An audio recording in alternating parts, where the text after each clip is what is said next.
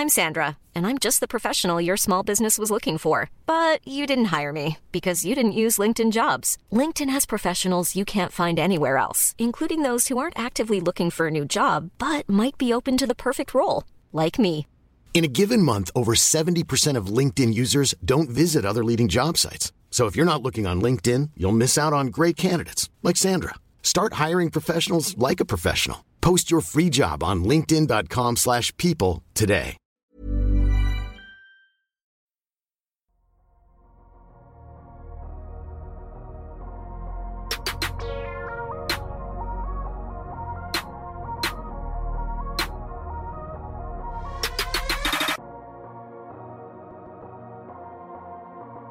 Salut à tous et très heureux de vous retrouver pour la troisième édition du 4 quarts. Et oui, on se retrouve pour ce nouveau format qu'on a inauguré à l'occasion de cette saison 2022-2023. C'est Ben qui vous parle pour ce nouvel épisode du Dunk Hebdo NBA Podcast avec la même équipe que pour la deuxième édition du 4 quarts. Tom, est-ce que c'est fait? Est-ce que le nom est définitivement adopté? C'est un secret de Polichinelle, je suis pas fan. Ouais, je suis pas fan de ouf, mais j'ai l'impression que ça a fait son chemin, tout le monde s'habitue, donc euh, on, va, on va garder le 4 quarts, quoi. Bah ouais, moi j'aime bien. Après, euh, avoir, euh, avoir avec le peuple, avoir avec le peuple, hein, la voix du peuple, la voix du peuple contre l'oppresseur. Constant, est-ce que tu te fais aussi le relais de, le- de la voix du peuple contre l'oppresseur, qui apparemment est tout désigné, hein, ça serait moi, donc.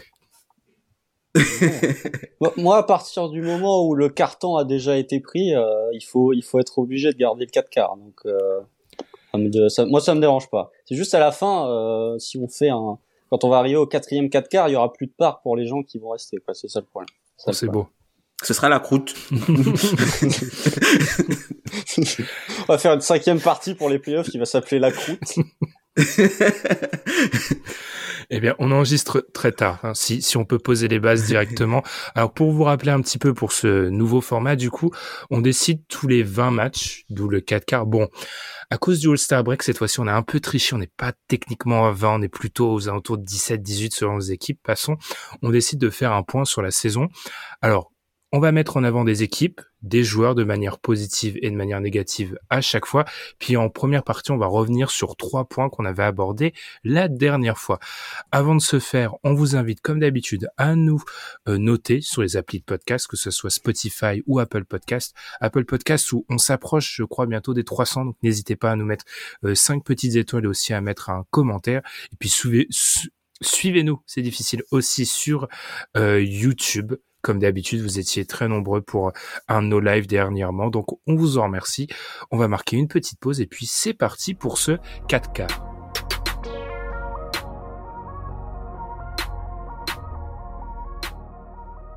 Un des points négatifs aussi du 4 quarts, messieurs, c'est que c'est assez difficile à prononcer quand il est 5h30 du matin. Passons. Euh, du coup, on va revenir sur euh, trois points mis en avant, équipe ou joueur la dernière fois. Commençons, messieurs, par Indiana. Indiana qui a vécu euh, des derniers matchs assez compliqués. On, a, on est dans la zone du 4 quarts, messieurs. On va voir que pour les équipes du bas de tableau, on entre vraiment dans le dur, en tout cas dans une période où on essaye un peu moins. Hein, dans les équipes qui vont être mis en, pla- mis en avant négativement, on en a une qui va justement se pour laquelle pour laquelle ça va vraiment être le cas. Constant, je vais commencer sur toi euh, pour Indiana. Qu'est-ce qui s'est passé du coup sur ces euh, 17-18 derniers matchs du côté d'Indiana depuis qu'on les a laissés? Oui, bah, je rejoins ce que tu dis. Pour moi, c'est vraiment une période euh, révélateur pour pas mal d'équipes, en fait. Euh, que ce soit pour les équipes mauvaises ou pour les équipes bonnes, c'est vraiment une période où euh, tes lacunes sont de plus en plus visibles, si tu en as, ou tes qualités sont de plus en plus visibles. Bah, pour Indiana, ils sont un peu restés sur la même configuration que lorsqu'on les avait quittés précédemment. Je me rappelle, lors du précédent 4 quarts, Tom avait parlé du fait que les Pacers avaient joué énormément de matchs dans le clutch et que la plupart des matchs qu'ils avaient joué dans le clutch, ils ont débuté en étant derrière. Bah ils ont refait le coup euh, là depuis sur ces 17 derniers matchs puisque sur la période, il y a 17 matchs, les Pacers ont joué 9 matchs dans le clutch, 3 victoires, 6 défaites. Il y a 8 matchs où ils étaient derrière avec euh, 5 points d'écart à moins de 5 minutes de la fin. Globalement, le bilan des Pacers depuis la dernière fois, il est vraiment pas positif. 4 victoires, 13 défaites, 28e defensive rating, 27e net rating. La défense d'Indiana est vraiment retombée et même le souffle de début de saison d'Indiana est retombé. J'ai envie de dire, est-ce un retour à leur euh, réel niveau? Je ne sais pas. Peut-être qu'en début de saison, ils ont surjoué, notamment Bénédicte Mathurin, qui est quand même retombé dans des standards un peu plus normaux et un peu plus convenables pour un rookie, puisque sur la période, il, est, il a autant de turnover que d'assists. Ça déjà, c'est un peu problématique. Et surtout, il ne tourne qu'à 30,8% à 3 points. Euh, quand on voit son début de saison, ça change quand même pas mal la physionomie des matchs d'Indiana. Euh, Tyrese Halliburton s'est blessé, il a joué que 10 matchs. Euh, même là, sur les derniers matchs, lorsqu'il est revenu, on sent un Halliburton un peu plus emprunté qu'en début de saison où je le trouvais beaucoup plus inspiré. Voilà, pour moi, c'est vraiment un, un, retour à la réalité pour Indiana et, et, en sortie de break, vous savez, il y a toujours ces équipes qui euh, étaient correctes avant le break et en sortie de break se mettent à perdre tous leurs matchs. Euh, c'était le Thunder il y a deux ans, c'était les Blazers l'an dernier. Je me dis que les Pacers ont peut-être une tête euh, de, à être cette équipe-là, puisqu'ils sont pas si loin que ça en fait de, de la cinquième place et du cinquième pire bilan, puisqu'ils sont sixième pire bilan actuellement avec 27 euh, victoires. Ils ont seulement deux victoires de plus qu'Orlando, sachant que Orlando n'est pas une équipe qui tanque, ou en tout cas, si on peut appeler ça tanker, Orlando est plus dans une optique de, de développement des jeunes et faut dire qu'ils le font plutôt très bien. Donc, si on fait un résumé d'Indiana, coup de moins bien de tes shooters et une défense qui euh, maintenant est devenue euh, beaucoup trop euh, lacunaire ou possède un peu trop de lacunes pour réellement exister. Tu, tu l'as dit, Constant, 27e défense. Alors, on va on va en parler un peu plus tard. Quand tu es 27e défense dans ce 3, 3, dans cette troisième édition du 4 quarts, c'est vraiment que t'es, défensivement, t'es très, très en difficulté. T'es, d'après Clinique de glace, c'est 121.8, hein, sur la période. Les Pacers, c'est très compliqué. Et ils sont 27e. Hein. Il y en a qui font bien pire. Hein. On va y revenir plus tard. Euh, Tom, un, petit, parler. un petit mot sur, euh, sur les Pacers. Bah comme tu comme euh, Constant l'a bien dit, hein, c'est un peu le, retour sur terre, le retour à la réalité pour cette équipe-là. Voilà, Liberton il a bien il a bien moins joué puisque bon l'essentiel de la main quand il était absent était repris par par TJ et, euh, et le, le, deuxième rookie euh, Nembard.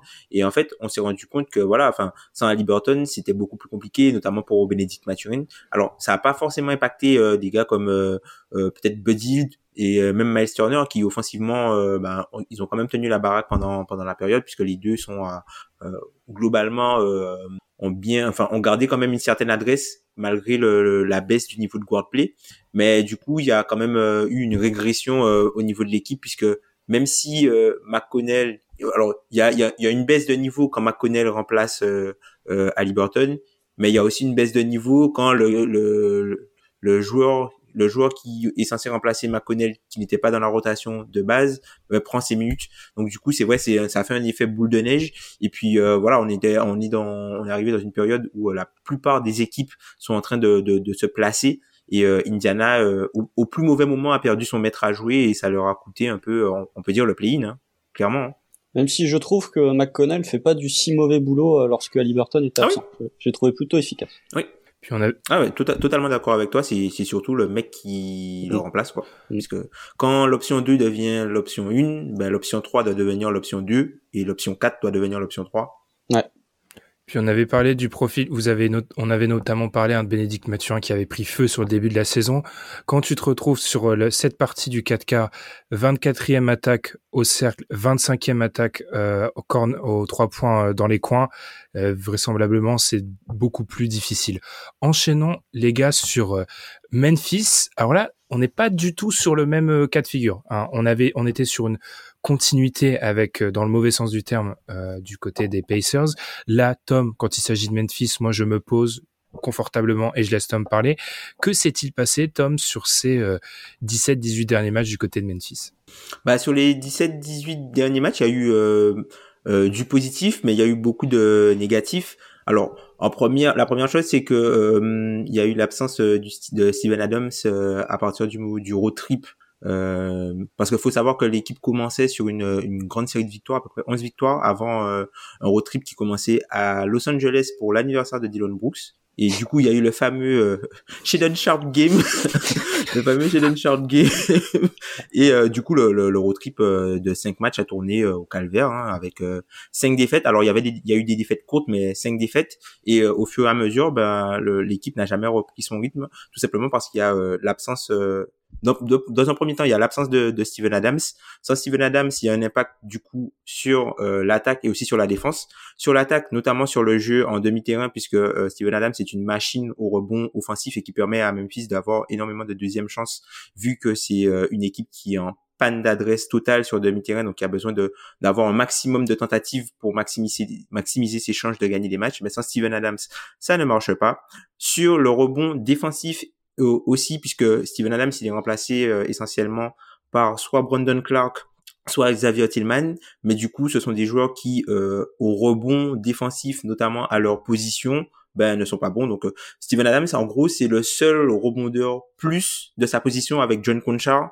Donc, quand tu enlèves euh, Steven Adams, eh ben, tu te rends en plus euh, compte du manque de, de, gars comme Kyle Anderson, d'Anthony Melton, qui sont de très bons rebondeurs aussi à leur poste. Donc, tout ça, ça a eu un gros impact du coup sur Memphis. Ensuite, Ty Jones, qui euh, ben qui euh, qui était euh, en, en, commençant l'année carrément limite le, meilleur meneur backup de l'NBA. Il a su, il a subi vraiment une période très difficile d'un point de vue basket, alors que puisque il a eu, on va dire que il, il était très en dehors, de ses standards et ça doit être la, la pire période pour lui de Memphis. Et c'est juste avant du coup l'accouchement la, de sa femme. Donc il, a, il peut peut-être avoir du coup des une Van Vliet. Des raisons. Voilà. Fred Van Vliet, là, là, sa femme, du coup, euh, a accouché d'une petite fille, donc il est papa d'une petite fille, et ça va un petit peu mieux pour lui.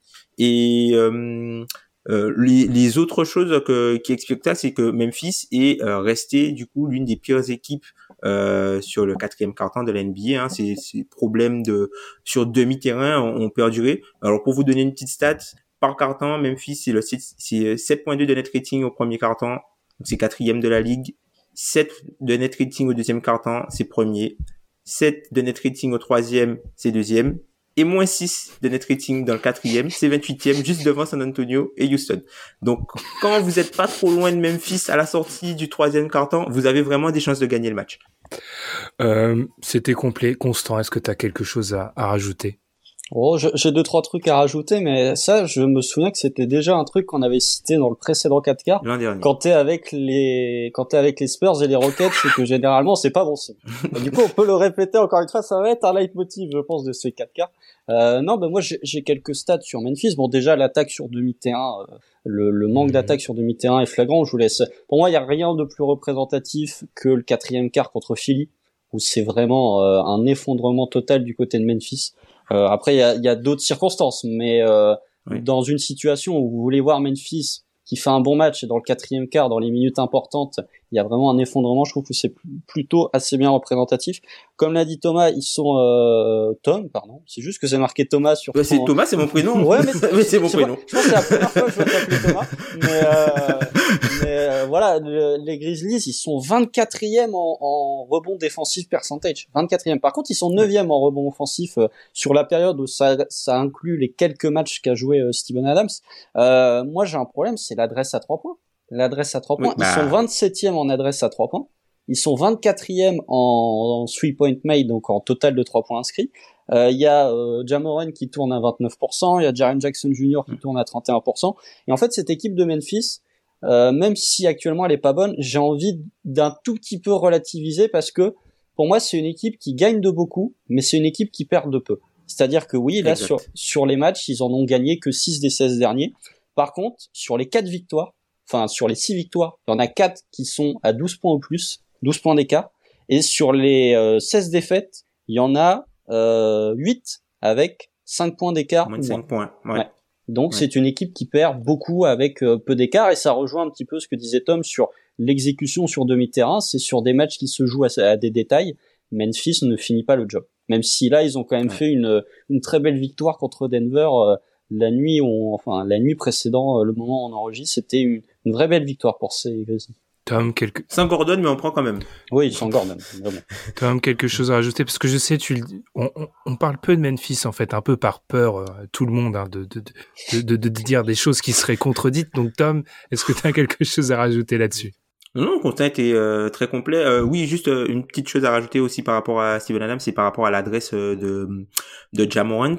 Ben le fait que ben, Steven Adams, c'est l'un des meilleurs joueurs euh, pour faire ce qu'on appelle les Gortat string, c'est-à-dire que il va poser un écran sur le joueur, euh, par exemple de Jamorant, et ensuite en descendant vers le cercle, en roulant vers le cercle, il va poser un deuxième écran sur euh, ben, le sur l'intérieur, ce qui permet du coup à Jamorant d'avoir pas mal d'espace. Et, et est, est, bien délicatesse depuis l'absence de Steven Adams pour finir aussi ben, au cercle puisqu'il n'a plus euh, tout ce, ce, jeu d'écran en fait.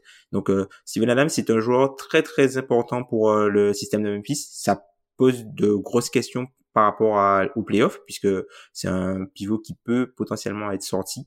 Donc à voir comment Memphis va, va gérer ça. Et puis pour juste pour rebondir sur ce que Constant a dit par rapport aux trois points, euh, bah, je pense que l'équipe, euh, le front office a été agressif sur euh, les. On, sait qu'il a été agressif sur des dossiers comme euh, Ojan Lobby, comme Michael Bridges à l'été, mais ils se sont quand même rendus. Enfin, ils, ils sont au courant que l'équipe a une vraie faiblesse sur demi-terrain. C'est pour ça qu'ils sont allés chercher quelqu'un comme Luke Kennard. Et ça, on le ressent depuis qu'il joue. Desmond Bain a beaucoup plus d'espace, Jaren Jackson a beaucoup plus d'espace, tout simplement parce que il est gardé de face c'est euh, c'est du du 4 contre c'est du 4 contre 4 en fait. Quand il y a, il y a Luke Kennard euh, sur le terrain c'est du 4 contre 4 donc lui il n'arrive pas à être euh, hyper prolifique de loin. Par contre il offre pas mal de d'espace à à l'attaque de sur le demi-terrain qui s'améliore quelque peu. Mais encore une fois faut pas enfin contrairement aux fans US de Memphis les mecs sont soit trop haut soit trop bas. Le les huit jours de break n'allaient pas changer fondamentalement l'équipe. Ah ce sont des fans en fait voilà. ouais, mais nous aussi, mais bon. Euh, du coup, alors pour éviter que le 4 quarts fasse 3 heures, sur le troisième point, on va aller plus rapidement, les gars, c'est Jalen Bronson qui, eh bien, depuis la, la dernière fois qu'on l'a quitté, tourne à 27 points de moyenne, euh, presque 50% au tir, 43% à 3 points et j'ai même noté 41% à 3 points dans les 3 points qui sont pas dans le corner, le tout avec 7% de turnover, ce qui est très très peu pour un mec qui qui a la balle dans les mains. C'est euh, c'est la meilleure signature de la free agency les gars. Si on résume pour aller très vite. Oui, oui, oui. Quand, de loin. Quand as un joueur qui est à, à plus 3 de, de ratio assist turnover, c'est largement correct aussi. Et il y a un point quand même que je voudrais souligner, c'est que lui et Julius Randle sur la période entre les deux 4 quarts, ils sont respectivement sixième et douzième en nombre de points euh, total marqués dans le clutch. C'est que euh, tu as un... alors Julius Randle est pas le plus efficace de, de la planète dans le clutch, mais avec euh, Brunson et Randle, t'as vraiment un... Randle déjà a fait des gros progrès défensifs cette saison, donc t'as une vraie assise défensive avec euh, Julius Randle. Et de l'autre côté, tu as Jalen Bronson qui euh, continue de mettre ses mi-distances. Globalement, il a, sa shot chart est rouge partout euh, dernièrement. Mm.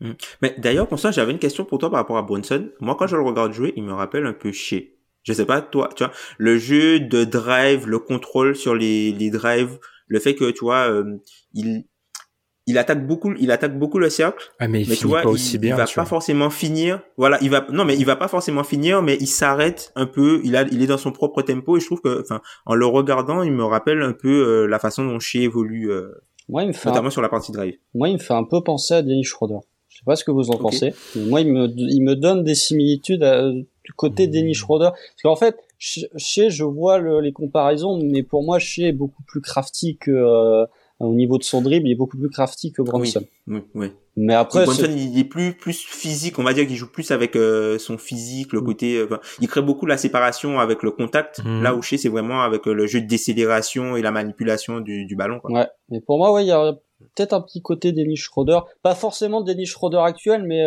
un Dennis Schroeder qui était un peu plus axé. Euh, moins sur le 3 points et un peu plus mi-distance et attaquer le cercle. Celui d'Atlanta, quoi, en gros. Ouais, Atlanta, même, même au début, au OKC. OKC, ouais. OKC, ouais. Ok, eh bien fermons, messieurs, ce premier chapitre avec le retour sur le dernier 4K. Euh, mes, mes, mes, compatriotes ici présents le savent, mais j'ai complètement flingué notre euh, introduction qui avait été prévue, notre transition qui avait été prévue en, en pré-production. Ah, mais bon, on va, on va revenir dessus. L'objectif, c'était de passer de Memphis, un joueur de Memphis constant. On va entamer la période, euh, la partie joueur négatif. On a un peu changé l'ordre par rapport à la dernière fois. Ton joueur négatif de cette troisième partie de saison, c'est Dylan Brooks. Vas-y, Constant. Bah, en fait, je, quand j'ai évoqué Memphis, je me suis bien gardé d'évoquer Dylan Brooks puisque je savais qu'on devait embrayer sur Jalen Bronson après. Donc je me suis dit on va pas on va pas faire la transition d'un coup. Euh, oui, moi Dylan Brooks, euh, j'ai un, un énorme problème et ce que je vais dire va, va sûrement pas être euh, du goût de Tom, mais est-ce que Dylan Brooks n'est pas en train de devenir une parodie de... C'est la question que je suis en train de me poser. Ou est-ce qu'on n'est pas dans l'excès avec Dylan Brooks? Euh, Et là, on est on est dans le trop plein de, de Dylan Brooks. Euh, défensivement, il a toujours, c'est toujours un top défenseur. Par contre, en attaque, moi je commence à avoir un vrai problème au niveau de son utilisation. Depuis la blessure de Steven Adams, Dion Brooks, il prend plus de 10 tirs par match. Il est à 36% de réussite au tir, 25% de réussite à 3 points. Sachant que c'est le quatrième, non, il va pas sur la ligne. Sachant que c'est le quatrième joueur qui prend le plus de tirs pour euh, Memphis durant cette période. Donc en gros, ton quatrième, ta quatrième option offensive, c'est le néant absolu. Euh, Brooks a jamais été un joueur efficient euh, depuis qu'il est arrivé à Memphis, depuis qu'il est drafté euh, du côté de Memphis. Ça n'a jamais été un joueur efficient. Les fans de Memphis se plaignent souvent des Dylan Brooks games où il est capable, notamment les matchs où Jamorant est absent, où il est capable de prendre un volume de tir très important. Mais là, là vraiment, je commence à me poser des interrogations sur euh, sur comment réussir à gérer, à gérer Dylan Brooks en attaque. Parce que je pense que Tyler Zenkitz, il se rend compte que euh, donner des ballons à Dylan Brooks, c'est pas forcément le truc le plus efficace de la planète, qu'on a un joueur très peu efficient. Pourtant, Dylan Brooks continue d'avoir ce genre de tir, continue de prendre ce genre de tir. Donc, l'impact défensif de Dylan Brooks, il est toujours énorme, mais en playoff, on, on commence à penser et à raisonner dans une problématique de playoff, notamment pour ces Grizzlies. On parlait du cas Steven Adams, mais quid du cas de Dylan Brooks en attaque? C'est vraiment une, une problématique et un, une question qui que je me pose parce que quand je vois Memphis attaquer, il y a les problématiques sur demi-terrain, mais si euh, Dylan Bruce continue de prendre beaucoup de tirs à trois points, euh, comme si c'était euh, Clay Thompson ou comme si c'était euh, JJ Redick, moi ça va, ça m'interloque. Donc je, serais très curieux d'avoir l'avis de, de Tom sur Dylan Brooks parce que pour moi, on arrive à un point où ça commence à être dans l'excès, mais dans l'excès de façon négative. Ah ben totalement d'accord avec toi, euh, Constant, sur euh, sur ton propos. On peut on peut même commencer à se demander est-ce que euh, en fait l'attaque vaut la défense? Et quelque chose qui est assez marrant, c'est qu'aujourd'hui Dylan Brooks il est défendu comme Okoro. Clairement, je l'ai vu quand on a joué, euh, quand Memphis a joué contre les Cavs, c'était exactement le même type de défense, alors que pourtant les capacités offensives, notamment euh, de création de shoot, de la façon de pouvoir pénétrer, de se créer son tir, euh, sont totalement différentes quand tu prends les deux joueurs. Pourtant, ils étaient défendus pareil. Contre Boston, pareil, défendu comme un non-shooter, alors qu'il a du volume, mais il n'est pas efficace et c'est littéralement la pire la pire période de sa carrière. Le seul truc qui euh, peut être positive euh, sur cette euh, fréquence, enfin sur cette période en fait pour Dylan Brooks, notamment offensivement. La, seule chose positive, c'est que d'un point de vue taux d'usage, il est passé à 17%. C'est le, le, le, volume le plus bas de sa carrière sur une période où il est généralement à 25, 26, 28. Là, il à 17%, donc il commence à avoir peut-être euh, un rôle qui arrive dans l'équipe. Après, euh, c'est vrai que comme Constant l'a dit, il y a eu pendant cette période-là, il y a eu des matchs où euh, bah, Jones, comme je disais, il était pas bon. Il y a eu pas mal de matchs. Euh, enfin, comment ça s'appelle Desmond Bain a raté quelques matchs. Euh, Jamorant aussi a raté quelques matchs. Jaren Jackson aussi a raté quelques matchs. En fait, il suffit qu'il y ait un des trois qui soit absent et euh, là, c'est les Dylan Brooks games qu'on qu'on n'aime pas du tout. Mais je trouve que voilà, c'est un, un, joueur important et puis le, le c'est un joueur important pour la, la façon dont l'équipe est construite puisque défensivement, il y a personne dans l'équipe qui peut faire ce qu'il fait et du coup, euh, ça, ça, pose vraiment un problème pour euh, les playoffs et je pense que c'est vraiment une, ça va être une, une grosse problématique. Mais c'est un, problème. un problème. Si je, si je peux ajouter un, un tout petit point positif, c'est que euh, ce que je trouve intéressant avec Dion Brooks sur ce stretch de match, c'est qu'il a été capable de faire euh, un peu de création. Il tourne à quasi 3 assists par match, tout en limitant son nombre de turnovers, puisqu'il est à 0.8 sur euh, les 16 matchs entre les deux épisodes du 4K. Donc ça, je le trouve intéressant, mais dès que c'est de la, de la création ou de l'utilisation du ballon pour lui-même, je suis beaucoup plus sceptique. Après, malheureusement, c'est un joueur qui préfère faire une passe risquée que il préfère faire euh, prendre un mauvais shoot, très mauvais shoot, que prendre de faire une passe risquée et perdre la balle. Je vais devoir serrer un peu les vis au niveau de, du, du timing. Euh, enchaînons, je vais du coup, je, vais enchaîner avec mon joueur à un de mes compatriotes, un, autre Benjamin, Benjamin David Simmons pour euh, pour le côté négatif. Alors la petite stat, on essaye toujours de mettre en avant une petite stat. Euh, elle est elle est terrible. C'est une triple stat. Alors, ce ne sont pas les numéros du loto. 31, 29, 27 sur la période. 31, c'est le nombre de ballons perdus par Ben Simmons. 29, c'est le nombre de fautes de Ben Simmons. 27, c'est le nombre de tirs réussis par Ben Simmons sur la période. Il a donc et réussi à perdre plus de ballons et à faire plus de fautes que de tirs réussis. Même le, le seul petit espoir, c'était sa capacité à finir au cercle, qui était toujours bonne, hein, 72% sur la période hors, euh, hors euh, troisième partie du, du 4 quarts. Il est descendu à 54%, 13 sur 24. Il prend plus de tir. Euh, sur les 115 dernières minutes qu'il a joué, il a tenté un lancer franc. C'est dramatique et je pense que la déclat de, de Jacques Vaughan d'il y a il y a deux semaines a résumé un peu tout en fait. Quand quand ton coach en vient à te désavouer en expliquant que eh bien si tu mets un autre grand il y a un problème, de spacing. Si tu mets un autre créateur euh, comment comment faire jouer euh, Ben Simmons sans ballon. Si tu mets, euh, si tu joues petit avec Ben Simmons au rebond, il y a des problèmes. Ça résume un peu la, la problématique qui est devenue Ben Simmons en 2023. Ça me chagrine parce que on le sait, c'est un joueur que que j'adore, mais là c'est c'est trop. Enfin, je, veux dire, même cette capacité de à finir au cercle, il ne l'a plus. Donc euh, là c'est là c'est rideau. Enfin, c'est vraiment triste. Et Constant, je veux pas te voler la, vedette, mais le trophée Isaiah Thomas, comme tu l'as dit, a son vainqueur tout désigné au bout de d'une soixantaine de matchs, quoi.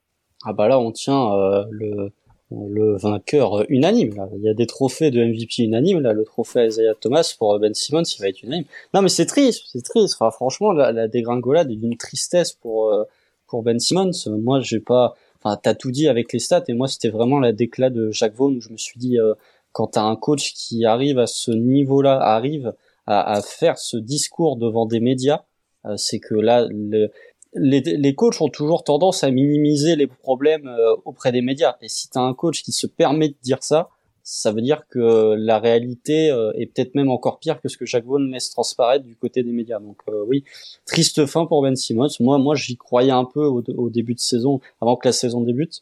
Et là, force est de constater que malheureusement, euh, ça va être compliqué et ça va, ça peut durer longtemps parce que le contrat court encore sur plusieurs années. Non, pas grand chose à rajouter malheureusement euh, sur euh, sur l'ami Ben Simmons. J'espère que qu'il pourra accompagner cette équipe qui a bien besoin d'un playmaker supplémentaire, puisque finalement, quand tu vois le Ben Simmons il y a peut-être 4-5 ans ou même peut-être 3 ans, bah c'est l'effectif qui serait peut-être parfait pour lui quoi. Donc c'est un peu dommage. C'est vraiment dommage. Parce que 4-5 ans, c'était ça, draft. Je reviens sur ce qu'a dit Tom. Je me, suis mis, mis, ça dans mes notes. Hein.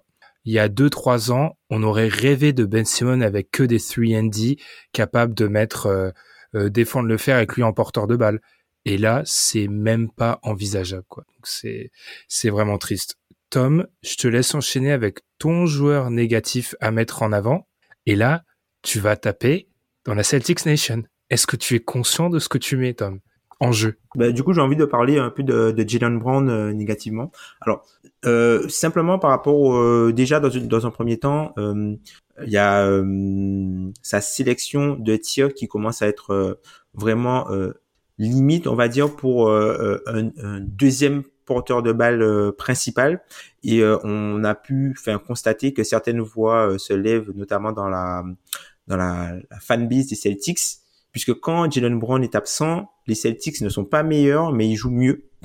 les Celtics ne sont pas meilleurs, mais ils jouent mieux, tout simplement parce que euh, dans le, on va dire que dans le l'attaque et l'écosystème offensif, euh, les autres joueurs pour la saison régulière, attention, fit beaucoup mieux que ce que Jalen Brown peut apporter euh, quand il y a Jason Tatum qui est ton porteur de balle principal. Et pour revenir sur ma stat, c'est ben, le jeu en pull-up de Jalen Brown, puisque c'est quelque chose qui va être très important pour les playoffs. C'est quelque, c'est quelque chose qui, euh, ben, sur la fin des playoffs euh, de, la, de, la, saison dernière, il a pas mal marqué pour ça. Et ben, sur la, la, la, période en cours, ben, Jalen Brown, il est à, à 40 41% du coup de EFG sur le jeu en pull-up, que ce soit à 2 points ou à 3 points euh, sur la période. Donc c'est la troisième pire marque derrière Tyler Hero et Brandon Ingram pour un tel volume. Donc du coup, euh, il y, a, y, a, des choses euh, à voir de ce côté-là pour lui et surtout que euh, il a, il a, moi je trouve que c'est un joueur qui a un peu baissé de pied défensivement par rapport aux saisons précédentes, que ce soit sur l'homme ou que ce soit loin du ballon. Je trouve que peut-être que je trouve que, enfin, le joueur est peut-être moins bon que ce qu'on pense aujourd'hui. Voilà. Constant, je te vois, je te vois réfléchir là. Oui, non, mais en fait, le... je suis d'accord avec Tom, surtout défensivement. Je trouve qu'il est quand même euh, un cran en dessous de ce qu'il était capable de faire. Mais euh, j'ai envie de pondérer mes, propos en disant que oui, les Celtics gagnent, mais euh, sur notre période d'évaluation entre deux épisodes du, du 4 quarts, je les trouve pas exceptionnels en fait ces Celtics. Même Jason Tatum, je le trouve pas exceptionnel non plus. Alors il y a des matchs où il va prendre des vrais coups de chaud. mais je le trouve beaucoup plus irrégulier qu'en début de saison notamment. Euh, en termes de son utilisation à trois points, j'ai l'impression que ça ne fait qu'augmenter euh, match après match et euh, stretch par stretch. Par contre, il y a un joueur du côté de Boston que je trouve excellent dernièrement, c'est Malcolm Brogdon. Je le trouve vraiment très très bon. Euh, voilà, après Jalen Brown, oui, euh, c'est la problématique Jalen Brown, c'est que cette attaque de Boston tourne mieux quand Jalen Brown n'est pas là. Mais pour moi, tu es obligé de continuer de donner ces tirs à Jalen Brown parce qu'en playoff, tu vas avoir besoin de ces tirs de Jalen Brown. Oui. en saison régulière, ok, ça ne va pas forcément être euh, très pretty, ça va pas être forcément euh, du goût du fan des, Celtics, mais si tu abandonnes le, la, capacité de création pour lui-même de Jalen Brown, tu vas te retrouver dans des situations trop complexes euh, lors des playoffs où en gros ça va être euh, tout le monde sur Jason Tatum. Et si tu n'as personne qui est capable de sanctionner si Jason Tatum est vraiment très bien défendu, Boston ne peut pas viser le tout haut du panier et le titre NBA. Donc c'est un, un, mal pour un bien pour moi ou c'est un quelque chose de frustrant actuellement mais qui peut avoir son aspect bénéfique d'ici la fin de saison. CF les dernières finales NBA. Voilà. Euh, ouais, c'est ça, c'est ça.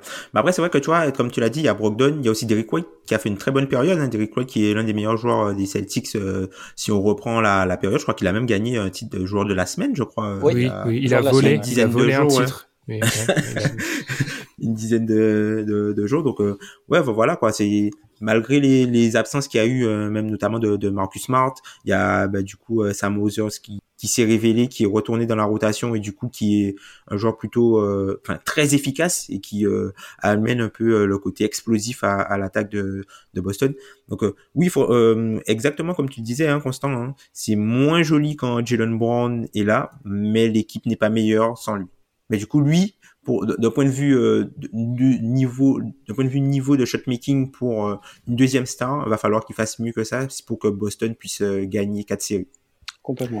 Et, et bien, enchaînons, messieurs, avec les joueurs positifs, cette fois-ci, le nom de Brandon Ingram a été cité, donc je vais te lancer toi. Constance, c'est le joueur que tu as décidé de mettre avant. Je te laisse enchaîner. Oui, je, je vais utiliser le, le, le, côté positif de Brandon Ingram aussi par extension pour taper un peu sur les Pels. Euh, parce que j'avais déjà une autre équipe négative. Mais en fait, je voudrais parler, je voudrais parler de ces Pels parce que pour moi, les, les Pels, quand, quand je disais tout à l'heure que euh, on arrive dans une période où euh, les problématiques des équipes se font de plus en plus visibles et qu'on est dans une période révélatrice. Pour moi, on est dans une période extrêmement révélatrice pour ces Pels. Déjà, juste d'un point de vue bilan, en termes de, bah, justement en termes de victoire, défaite depuis notre dernier épisode du 4 quarts, 4 victoires, 13 défaites, comme Indiana. Il y a que San Antonio, Houston et Détroit qu'on fait pire. Encore une fois, quand, Quand, quand, t'es avec ces équipes-là, quand tu es avec ces équipes-là, tu es sûr qu'il y a un problème. Euh, 24, 24e attaque, 23e en, assist, en ratio assist turnover. Et en fait, je voudrais souligner euh, le fait que Brandon Ingram, alors il n'a pas joué tous les matchs euh, qu'on a cités, il en a joué 9, si je ne dis pas de bêtises. Euh, il est en 25-5-5 bon, avec 4 turnovers par match, donc qui contribue bien à, à fragiliser ce ratio assist-turnover.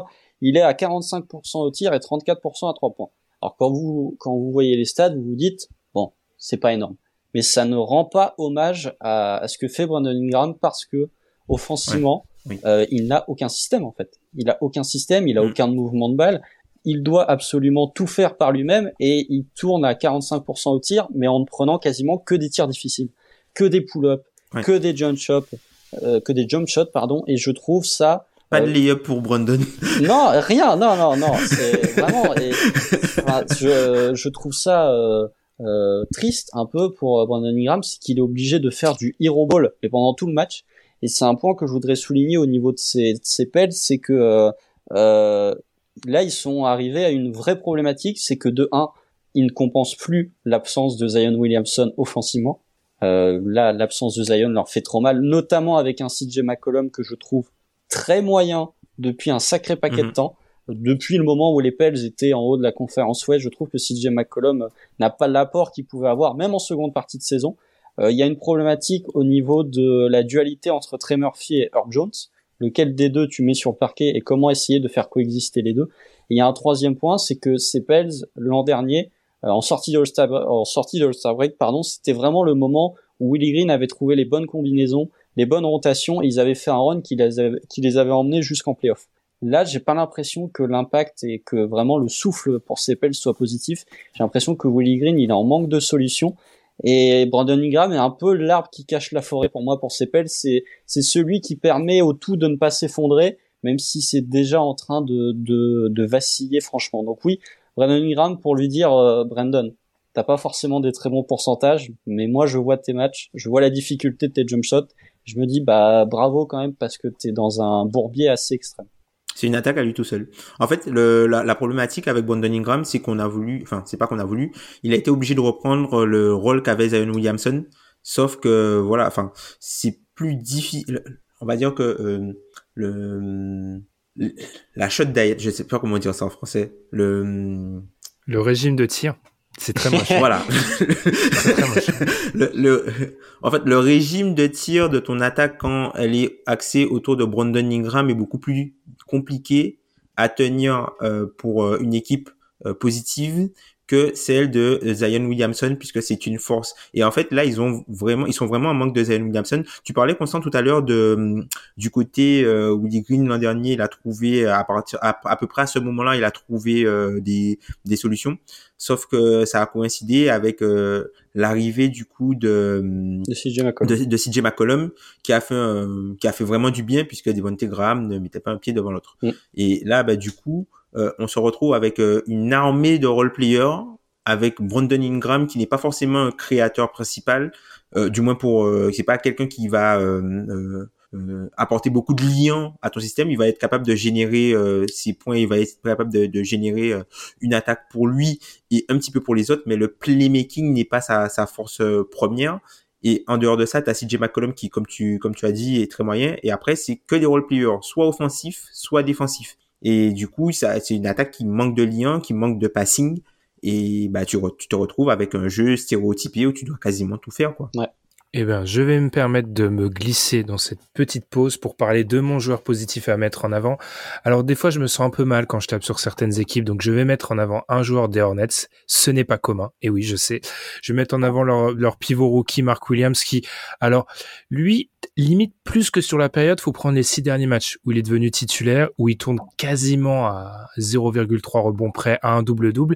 Et en fait, moi, en regardant ces matchs, ce que je me dis, c'est que alors peut-être qu'ils auront de la chance à la loterie, on ne sait pas, mais ils ont au moins trouvé leur pivot, je pense, titulaire pour l'année prochaine. Et ça fait plusieurs années du côté des du côté qu'on se posait cette question. Alors c'est c'est très simple pour l'instant, l'apport notamment offensif de Mark Williams. Je sais que Clifford a déclaré, je crois, avant-hier que ah il peut devenir un très bon joueur offensif. Bon, j'en doute, mais c'est du rim run. Euh, il pose ses écrans, il finit près du cercle, il est extrêmement long.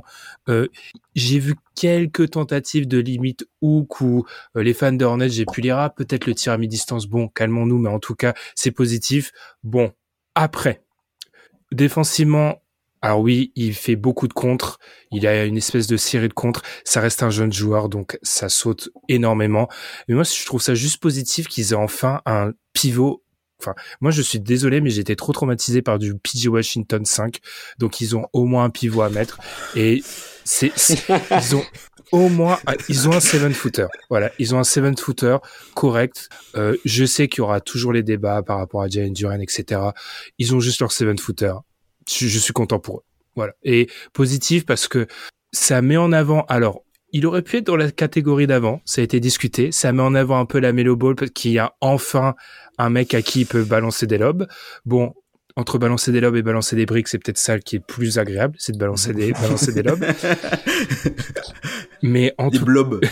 des, blobs. Mais en tout cas, juste positif pour eux parce que euh, en termes de construction d'équipe, alors il y a encore beaucoup de chemin avant que ça soit un vrai protecteur de cercle. Hein, ça je le dis pas, mais juste avoir un vrai pivot, je pense que ça peut grandement les, les aider dans leur reconstruction, tout simplement.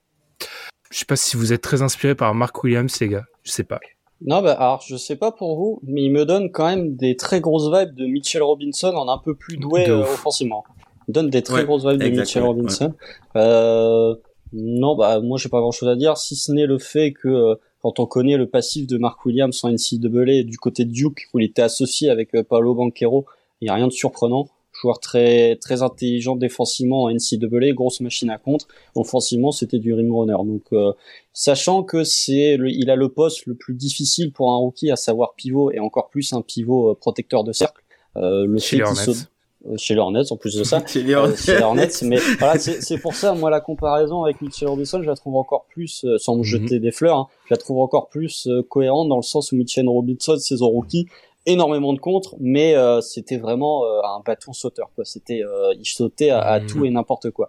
Avant, progressivement, de, de réduire ce côté foufou et je saute partout. Donc oui, s'il peut être un Mitchell Robinson défensivement, tout en étant un poil un peu plus développé offensivement, on ne demande pas de minrage ni de tir à trois points, mais avec un peu plus de main que juste attraper des lobes, ce sera déjà très bien pour ça en net.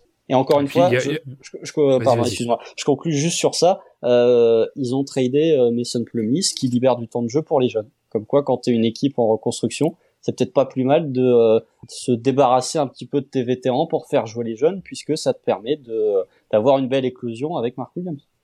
pour, pour conclure, c'était le seul moyen avec Clifford. C'était avec Clifford, c'était le seul moyen de pour que Plumlee joue pas, fallait l'envoyer ah bah, ailleurs. Bien hein. sûr. Pour conclure la comparaison avec Robinson, il y a aussi le l'envergure de Fou Furieux aussi, qui qui qui, qui complète tout. Euh, eh bien, terminons les joueurs positifs. Tom, Damien Lillard. Parle-nous positivement de Portland parce que dans quelques minutes, ils vont prendre une rafale. Il arrive avec les fourches là. Non, mais que dire de, de Damien Lillard? Pour moi, c'est un lob en All NBA First Team, je mm. pense. Euh, sur les guards. Je pense qu'il n'y a pas. Enfin, si on regarde les bilans, si on regarde les bilans, peut-être que peut-être que non, mais globalement sur la production et ce qu'il apporte à son équipe, je pense qu'il y a, il y a quoi? Il y a peut-être Lucas et lui, puisque Curry est blessé, euh, les deux nouvelles Mitchell, tout ça, machin. Enfin, il n'y a pas photo. Pour moi, il n'y a pas photo avec cette classe de joueurs là et euh, Damien Millard. Il y a un petit arrière. Moi, je, suis d'accord. Il y, a un petit arrière du côté de City quand même. Hein. Moi, je, je dis ça innocemment. Oui, hein, oui, je suis d'accord avec toi, mais je suis d'accord avec toi, mais c'est pas le même monde pour moi. Pour moi, cette saison, c'est pas le même monde, même si c'est, c'est, enfin, il est vraiment une classe euh, supérieure. En plus, sur la période, il explose tout. Alors, on va pas parler de son explosion à, à Utah, qui est probablement l'un des Utah, ils prennent, ils ont pris une mixtape d'Embiid dans le début de saison. Ils ont pris la même chose. Malheureusement pour eux, ils ont pris la, la même chose de Lillard euh, un peu après. Mais euh, enfin voilà, il a, il, il, explose tout sur son sur son passage. Sur la période, il tourne à quasiment 38 points sur 21 shoots, 50% au tir, 39% à 3 points, 11 lancés. Donc voilà, il, il arrive quand même à aller chercher euh, les lancers et puis surtout bah, monsieur euh, monsieur Clutch encore une fois hein, toujours euh, très propre quand il s'agit de faire euh, gagner son équipe. Et ce qui est triste c'est que il est obligé de faire tout ça pour que son équipe soit juste moyenne quoi.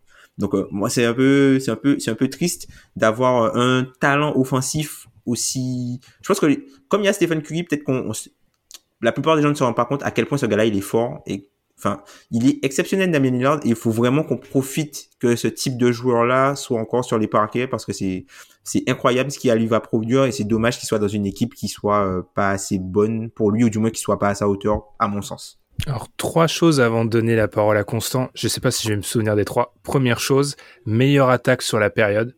Meilleure attaque, les Blazers sur la période. Deuxième chose, je, encore une fois, je, je, je suis contre ce, ce, discours de on ne s'en rend pas compte avec Damien Lillard. Regardons tous les DH20, il est toujours dans l'élite de l'NBA. Il n'y a pas une fois où il est classé en dehors, mis à part cette année où il y avait le doute sur sa blessure. C'est mon troisième point. Il y a, les doutes ont été écartés sur le retour de la blessure et la difficulté, quatrième point bonus, des shoots qu'il prend parce qu'il prend des shoots, mais difficiles, mais tellement difficiles pour pallier au, vide intersidéral autour de lui. On va y revenir dans peu de, dans peu de temps. Donc, euh, impressionnant. Et je, moi, je suis totalement d'accord avec toi. Pour moi, All NBA First Team, sans trop de débat euh, possible. Constant. Oh, ouais, pour le côté All NBA First Team, je sais pas, parce que, euh, après, il y a, jamais de critères dans ces trucs-là, mais si Portland reste à la douzième place de la conférence Ouest, Lillard peut être énorme. Pour moi, tu n'es pas All NBA First Team faut être un minimum euh, en pour moi en tout cas. Pour moi c'est ce n'est que mon, mon opinion. Oui, mais si tu dois me dire tu as euh, Donovan Mitchell et euh, Damien Lillard qui tu mets dans une NBA First Team je peux hésiter ne serait-ce que pour le bilan. Alors qu'en termes de niveau il n'y a pas de débat. Mais pour moi il y a d'autres considérations qui, qui je vois ce que tu veux dire mais après mmh. je je voilà moi j'avais fait l'erreur de pas mettre Damien Lillard dans mon DH20 cette année globalement, le DH20, quand t'es rookie, c'est un, beau champ de ruines. Je pense que l'an prochain, il va être, il va être radicalement différent, mon DH20. Et oui, Damien Lillard, pas grand chose à dire. on parlait du fait que il y a Stephen Curry, donc on ne considère peut-être pas forcément Lillard comme un très très grand ou comme un des tout courants. Pour moi, c'est vraiment différent parce que euh, Lillard prend des tirs encore plus compliqués que Curry. Et Lillard, c'est beaucoup plus balle en main, beaucoup moins de démarcation via jeu d'écran, donc c'est c'est beaucoup de, de création pour lui-même. Pour moi, c'est euh, c'est euh, Damien Lillard, c'est Young, sauf qu'il met les tirs à 10 mètres, quoi. C'est vraiment euh, donc euh, oui, pas grand.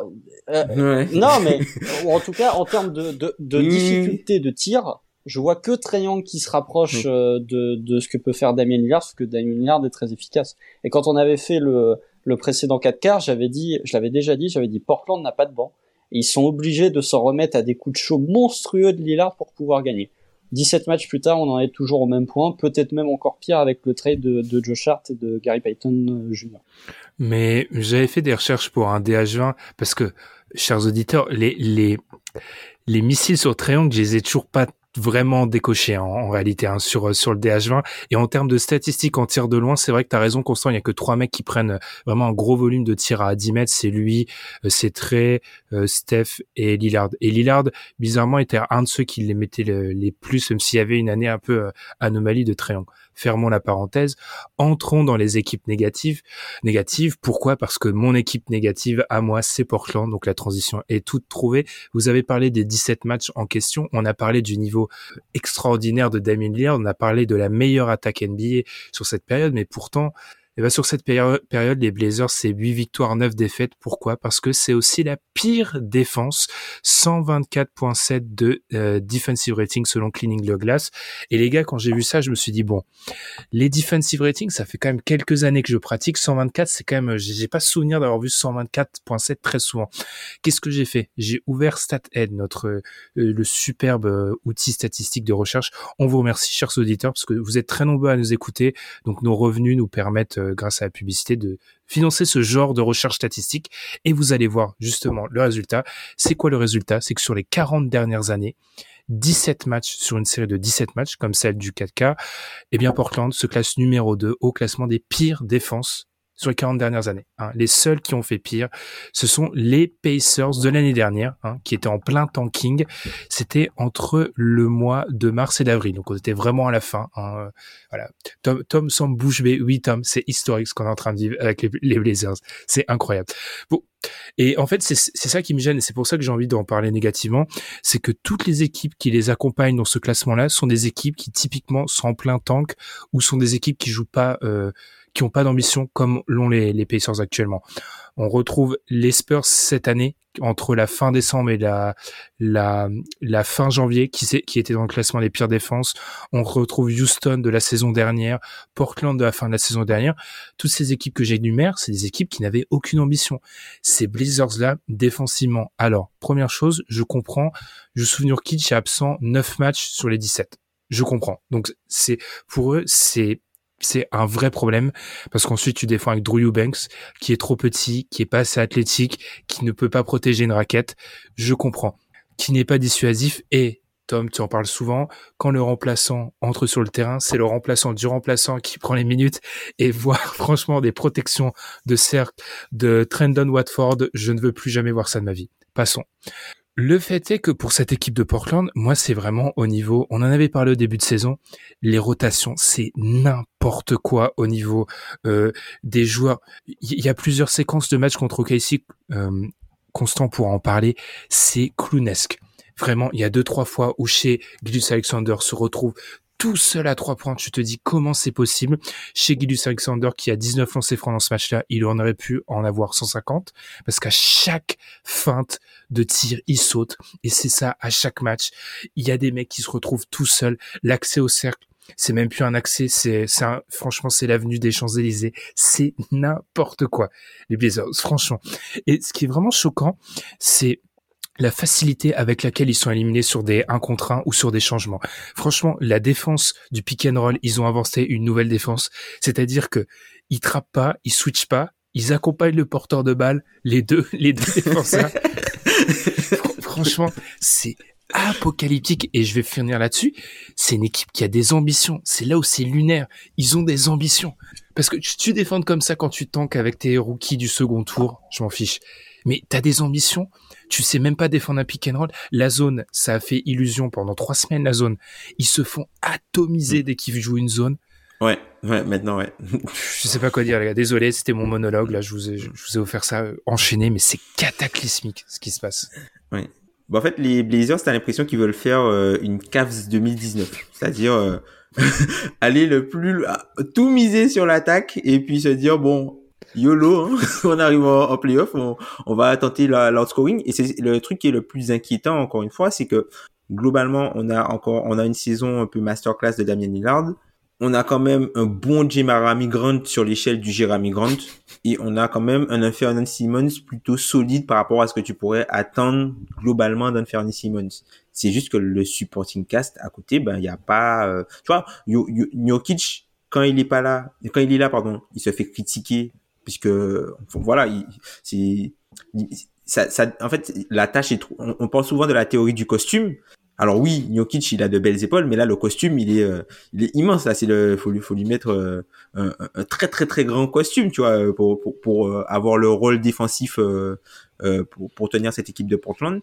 Et quand il est pas là, ben c'est c'est pire. C'est un chantier total. Et malheureusement, je vois pas structurellement comment ils vont pouvoir se dépêtrer parce que encore une fois, ils ont fait des mouvements à la trade deadline, des mouvements où où tu te dis mais attendez les gars, mais vous essayez pas de vous qualifier là? Pourquoi vous faites ça? Qu'est-ce qui se passe?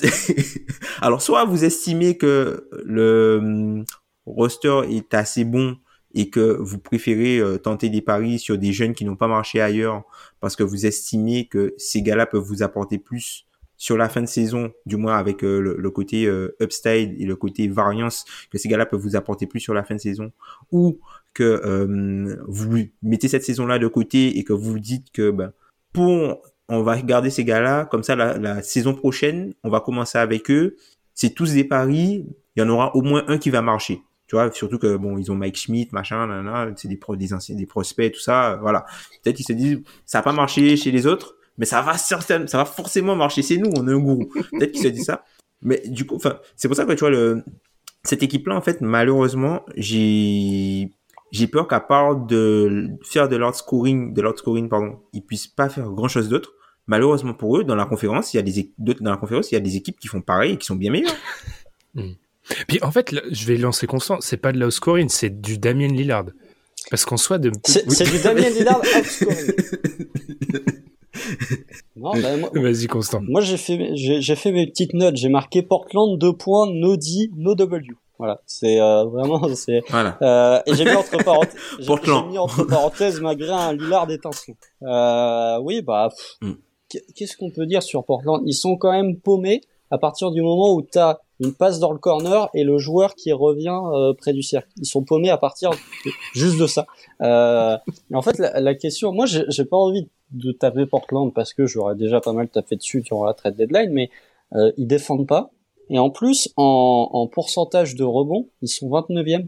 C'est-à-dire que défensivement, les gars ne défendent pas, mais ils, ils prennent même pas le rebond défensif. Donc je, je, je, me pose des questions sur ce que fait en fait Portland défensivement. Après ils sont petits, ils sont petits, ils sont trop petits. Ils sont petits aussi. Je, pense à d'autres. Ils sont pas concernés par le box out. Ah ils sont pas concernés par les box out, des trucs comme ça non plus, tu vois. Ils sont pas concernés et, et, et, tu vois, je pense à ce pauvre Drew Eubanks. le mec a beau se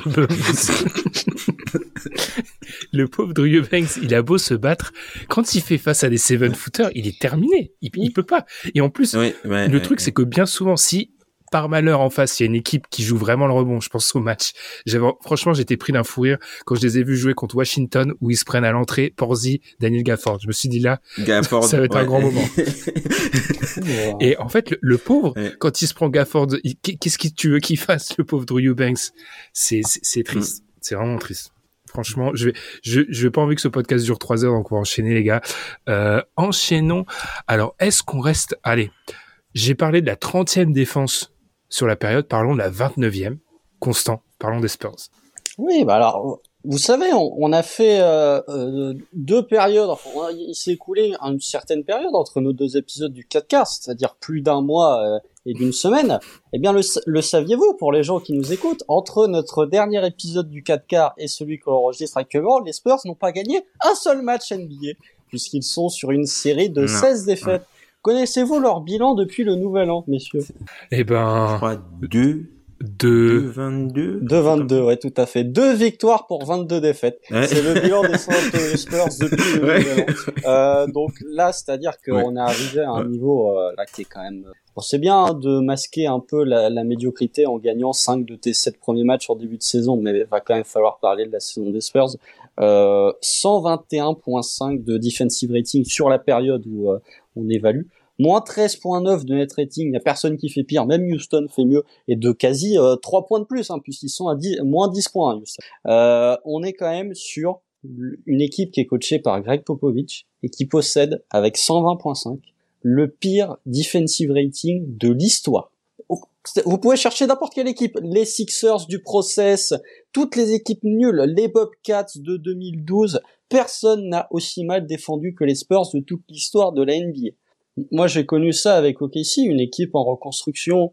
Euh, je peux assumer le fait que euh, Branham et Jérémy Sohan soient ta deuxième et ta troisième option en attaque. Par contre, il y a un truc que euh, je ne peux pas euh, concevoir, c'est que quand tu es une équipe en reconstruction, ok, t'as envie de perdre des matchs, mais les principes défensifs, pour moi, c'est la base de la base de faire défendre ton équipe. C'est quand t'as une équipe qui n'est pas douée offensivement, fais-les un minimum défendre. Et il y a des équipes qui en termes d'effectifs, même si l'effectif des Spurs n'est absolument pas euh, à un niveau NBA euh, très élevé, mais dans l'histoire de la NBA, je pense qu'il y a eu des effectifs bien moins fournis en qualité que ces Spurs. Et pourtant, ils défendaient mieux que ces Spurs.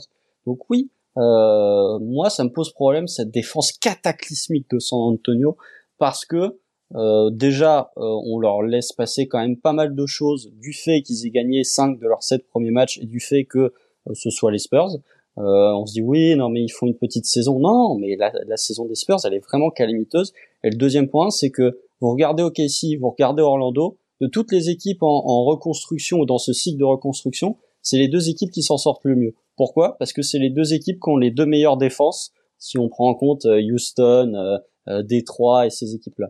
Donc oui, pour moi, la défense des Spurs, elle est pas problématique parce que euh, ils n'avaient aucun enjeu sportif cette saison, hormis les euh, odds pour la loterie, mais il faut quand même souligner cette défense qui est, bah, en termes de statistiquement, la pire de tous les temps. Qu'est-ce qu'on peut rajouter, Tom? Ah, ah, Entre entre entre euh, Portland, la pire stretch sur 40 ans, et les Spurs, la pire défense de tous les temps. Ah, c'est dur, c'est dur. Là, là, euh. Et on, on peut peut-être rajouter, Tom, que euh, il y, a, y a, cette statistique que j'aime toujours bien regarder. Moi, c'est le nombre, quand tu regardes les statistiques avancées, le nombre de matchs qu'aurait dû gagner cette équipe-là. Et en fait, mmh. ils sont les mettre limite en avance, les Spurs. Oui. Ils sont une victoire de trois. oui, oui, oui. Oui. Parce qu'ils ont, ils ont gagné des matchs, les quelques matchs qu'ils ont gagnés, c'était mmh. des matchs serrés. Mais ce que je trouve encore plus fou avec ces Spurs, c'est qu'ils ont gagné deux matchs depuis le Nouvel An. Et ils ont même pas le pire bilan de la ligue. C'est-à-dire qu'il y a une équipe, bon, Houston, qui a réussi à gagner moins de matchs que ses Spurs, alors que les Spurs gagnent rien quasiment mm. depuis novembre. Et, et d'ici la fin de saison, euh, ça c'est pour les amateurs vraiment de d'art abstrait. Il va y avoir deux San Antonio aïe, aïe. Houston. Les Tankfest. Je peux vous dire que, alors déjà, on avait eu un San, on avait eu un San Antonio Détroit qui allait en double overtime où c'était justement Devonte Graham la star. Alors là, les, les Houston San Antonio, ça, ils vont être à, à regarder. Surtout quand ton proprio se ramène avec un t-shirt pré-faux Victor, mais ça, c'est un, c'est un détail. Euh, mais je, pour, pour, finir là-dessus, avant de te lancer, Tom, sur ton équipe, euh, je me rappelle, Constant, que tu avais dit pendant les prévues, de manière très juste, je sais pas comment ils vont gagner 20 matchs, bah, peut-être que le destin va te donner euh, raison, parce que là, il faudrait qu'ils en gagnent 6. Je pense pas qu'ils en gagnent 6 d'ici à la fin. Hein. Je, je, serais très surpris qu'ils en gagnent 6. Hein. Ah bah ouais. Mais dans les Tankfest, hein, ils peuvent peut-être perdre, ils peuvent peut-être gagner des matchs dans les Tankfest, hein, deux équipes qui tankent. Euh et puis euh, voilà, ça le, ça peut tomber de le match peut tomber de leur escarcelle, comme on, comme Vas-y. Euh, Tom, du coup, ton équipe à mettre en avant ici négativement, vous l'aurez compris. Je l'ai pas précisé, mais je pense que ça s'est entendu. Hein, c'est la partie négative. Euh, on, du coup, on enchaîne sur euh, Miami. Voilà, le Heat, euh, c'est une équipe que j'aime beaucoup. Alors moi, un truc qui, me surprend avec cette équipe de Miami, c'est que quand on regarde les top défenses de la ligue, Miami est dans le top 5 cette saison défensivement au defensive rating. Sauf que ben sur non seulement en général, mais sur la période, ils concèdent 72% au cercle. Et en fait, je me dis qu'en fait, l'équipe de Miami, ils sont tellement en galère euh, offensivement qu'ils ont absolument besoin de devenir plus qu'élite en défense pour pouvoir euh, être vus comme des vrais contenders, on va dire comme ça, ou des équipes qui pourraient passer un tour, voire deux tours de playoff. Et euh, je pense qu'il manque vraiment euh, ce côté protection, ce côté protection cercle. Et en fait, cette année, tu ressens vraiment que le hit est petit et qu'il n'y a pas grand monde qui joue au-dessus du cercle. Euh, quand tu regardes par exemple le, 72% de euh, au cercle qu'ils enfin qu'ils accordent au, euh, euh, qu'ils accordent pardon au cercle aux adversaires, ils sont devant les Mavs, les Pels et les Nuggets. Point commun entre ces trois équipes, il n'y a pas de protecteur de cercle. Donc du coup, c'est un peu dommage que le hit soit avec en protection de ces en avec ces équipes-là. Même Jimmy Butler, moi je trouve très intéressant sur le, le playmaking défensif à l'extérieur, mais pour tout ce qui est euh, enfin bloc, recovery block et tout ça, je le trouve un petit peu plus absent euh, cette saison. Et euh, quelque chose. Alors petite euh, question trivia sur la sur le, le, le, temps qu'on a sur le enfin, sur la période qu'on a pris. Est-ce que vous avez une idée du nombre de matchs où le hit a mis plus de 4 contre en tant qu'équipe? 3. Ouais, 4. C'est 3. Trois matchs. Ah, il y a que trois matchs où ils ont mis plus que, que l'équipe a mis plus de quatre contre. Et ça, je pense que c'est quelque chose. Ils ont il faut, il faut absolument qu'ils corrigent. Alors oui, ils font pas mal, euh, ils font pas mal de zones. Ils ont, en fait, ils ont un peu deux défenses. Une défense avec euh, la partie zone et une défense où ils sont très agressifs sur les porteurs de balles pour limiter le côté pénétration. Sauf que euh, les équipes commencent à utiliser ça contre eux, notamment la, la, la, la, capacité en fait de Bama Bayo à faire des switches pour pouvoir le sortir faire un swing swing et avoir euh, Tyler Hero en roamer quand euh, le ballon arrive vers le cercle quoi. Donc Tyler Hero il est important pour euh, l'équipe offensivement mais en fait ils ont tellement besoin des shooters ils ont ils sont tellement je trouve petits et peu dissuasifs qu'au final ben le leur cercle c'est ben, une autoroute quoi. Donc heureusement ils accordent pas énormément de tirs au cercle mais en fait c'est une équipe quand tu vas au cercle ben tu y vas pour scorer quoi et tu scores à foison. Je trouve que je vais te lancer, Constant, vraiment l'aspect athlétique dont tu as parlé, Tom. Historiquement, enfin en tout cas sur les dernières années, on avait beaucoup mis en avant ce point athlétique du côté de Miami. Et là, il, il, il pue pas l'athlétisme. Et, l'ajout de Kevin Love en cela, dans le match justement, euh, j'avais mis en avant Mark Williams dans le match contre les Hornets. Euh, les quelques fois où il y a Mark Williams contre Kevin Love, c'est une espèce de... Ouais. ouais, tu vois, tu, tu vois qu'il est plus tout, hein, hein globalement actuellement. Et, et, et c'est vrai que du coup c'est un espèce de voilà, c'est un symbole de, de cette moi de ce, ce déficit athlétique qui moi me choque assez. Constant, je te, je te laisse enchaîner. Ouais, moi je, je vous rejoins sur ce point-là. Alors c'était un article de je ne sais plus quel journaliste, mon excuse, un journaliste du 8 qui avait été chercher la stat. Le 8, si on enlève euh, les interceptions et euh, les, les pertes de balles adverses, je crois que ça n'est plus que la 15e ou la 16e défense de NBA. C'est une équipe qui joue beaucoup sur les pertes de balles adverses et quand elle n'a pas ces pertes de balles adverses, devient une défense beaucoup moins élite que ce qu'elle peut l'être euh, si on regarde les stats de manière brute. Je suis totalement d'accord avec vous sur, euh, notamment avec Tom sur le côté undersize de, de ce hit parce que quand on voit Max Strauss, quand on voit Kevin Vincent, pour moi c'est vraiment deux joueurs que je trouve très undersize.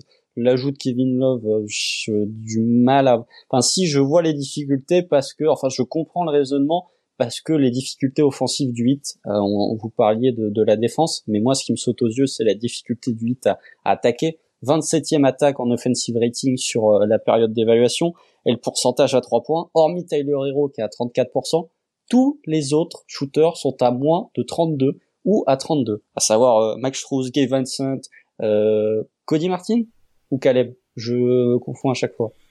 Je crois que Caleb. Caleb. Caleb je crois que c'est Caleb, ouais. Caleb Martin, Victor Oladipo qui a loupé des matchs aussi.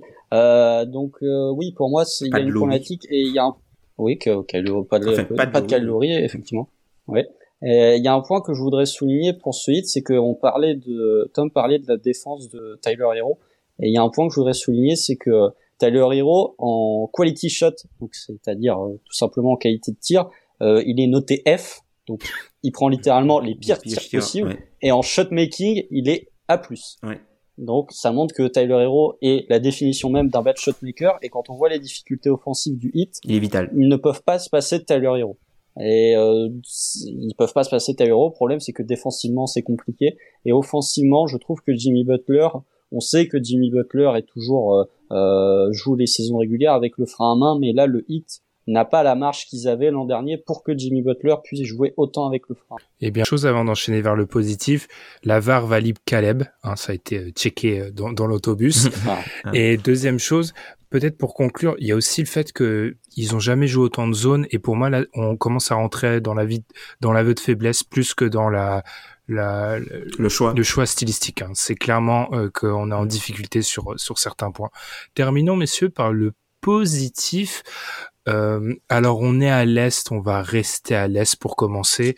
Euh, Constantin, allez, je te laisse enchaîner avec les Bucks qui sont ton équipe. Tu as pris les deux extrêmes. Hein. Tu as pris d'un côté l'équipe euh, dans les choux et tu as pris l'équipe qui survole la, période.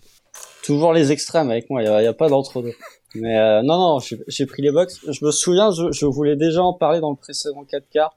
Je ne sais plus quelle équipe j'avais abordé, mais je m'étais finalement rétracté parce que ces box, euh, on, on, enregistre euh, juste après la victoire contre euh, les Suns, donc ils sont sur 14 victoires de suite. C'est la meilleure winning streak de, de la NBA. Euh, moi, je les trouve particulièrement impressionnants. Alors, sur leurs 14 victoires, il y a quand même des, des victoires à pondérer, parce qu'ils ont gagné contre Denver sans Nikola Jokic. ils ont gagné à Boston sans l'intégralité du Massachusetts en overtime, donc ils ont quand même éprouvé les pires difficultés à battre euh, Mike Muscala pivot titulaire. Euh, ça c'est à pondérer, mais ils ont battu Miami deux fois, ils ont battu les Clippers deux fois, ils ont battu les Lakers durant ce laps de temps, et, je trouve que ces Bucks euh, défensivement, ils ont retrouvé leur côté de dominance. Sur la période d'évaluation, ils sont la deuxième meilleure défense de NBA. Ils sont premiers en net rating et on a souvent souligné cette saison les problèmes offensifs de, de ces Bucks parce qu'il y avait des réels problèmes offensifs. Ils ont la dixième attaque sur cette période d'évaluation, donc ça n'est pas élite, mais tu arrives dans, ce, dans cette configuration où tu as une attaque top 10 et une défense top 10, qui est à peu près le, le, le, principe de base si tu veux être une équipe compétitive. Euh, oui, pour moi, il y a aussi le retour des blessés, parce qu'on sait que cette équipe de Milwaukee a quand même eu euh, énormément de blessés et énormément de blessés répartis sur différents stades de la saison, euh, puisque euh, Chris Middleton a loupé énormément de matchs, euh, Giannis Antetokounmpo loupe quelques matchs là de temps en temps. Et en fait, ils reviennent petit à petit à cet effectif au complet en attendant possiblement euh, ce que peut donner un Jake Crowder quand il sera complètement euh, intégré à cet effectif.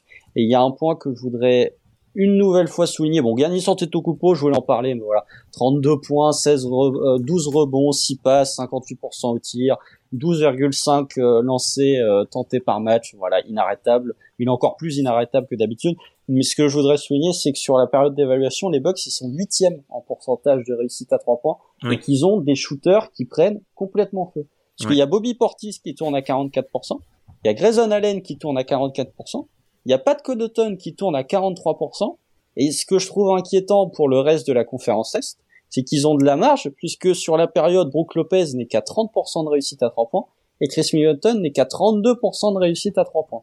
Donc euh, je vois l'effectif de ces Bucks, je vois qu'ils sont petit à petit en train d'enclencher la seconde pour vraiment arriver à une configuration et un niveau de jeu équivalent au playoff, et je me dis, euh, oui, je, je suis prêt à le dire maintenant, je ne vois pas d'équipe plus impressionnante que ces Bucks pour l'instant.